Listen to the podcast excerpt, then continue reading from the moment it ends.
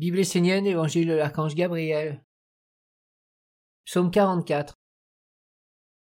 Comme dans une montgolfière, lâche du lest pour t'envoler vers les mondes supérieurs. Souvent les hommes se plaignent de ne pouvoir vivre la vie divine au quotidien, de ne pas voir les anges, de ne pas parler consciemment avec les archanges. Voir ou entendre les mondes subtils n'est pas la preuve qu'un homme est plus évolué que les autres. Celui-ci a simplement ouvert ou reçu des organes qui permettent d'avoir accès à des mondes plus éthérés. Le vrai problème des humains est qu'ils veulent vivre quelque chose dans un monde supérieur, sans forcément vouloir lâcher ou abandonner autre chose dans les mondes inférieurs. Bien souvent ils se rattachent désespérément à la vie terrestre tout en aspirant à une autre vie.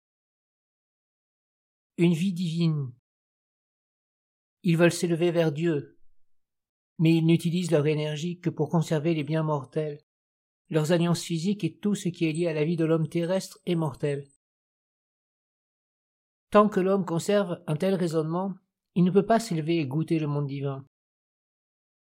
Comme dans une montgolfière, il faut lâcher du lest pour connaître l'envol vers les mondes plus hauts. Tu dois cesser de t'acharner à conserver dans ta vie des choses qui te limitent, te rétrécissent, et te rendre esclave de ce qui est éphémère et mortel.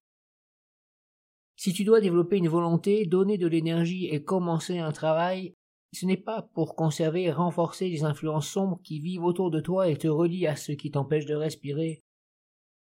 C'est avant tout pour faire en sorte que le monde divin, les archanges, les anges et la sphère des maîtres consacrés puissent s'approcher de toi, t'inspirer et nourrir ce qui est sacré et éternel en toi. Bien sûr qu'il est bien de vouloir résoudre les problèmes de la vie matérielle. Mais c'est justement en éveillant le plus grand en soi que tous les domaines et plans d'existence seront touchés.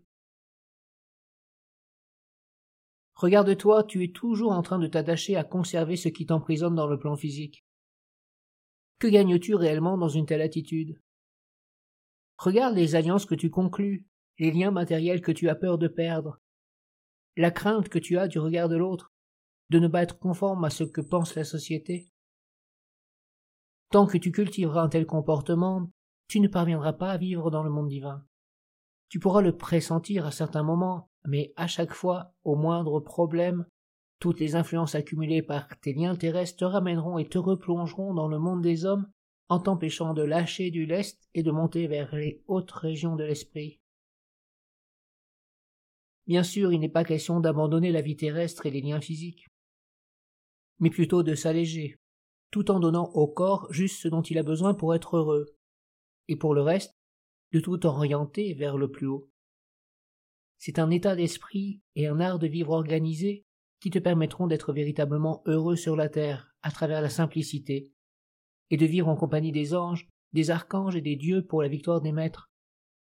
Sache que dans le monde de l'homme, tu ne gagneras rien et que finalement tu ne trouveras que la mort.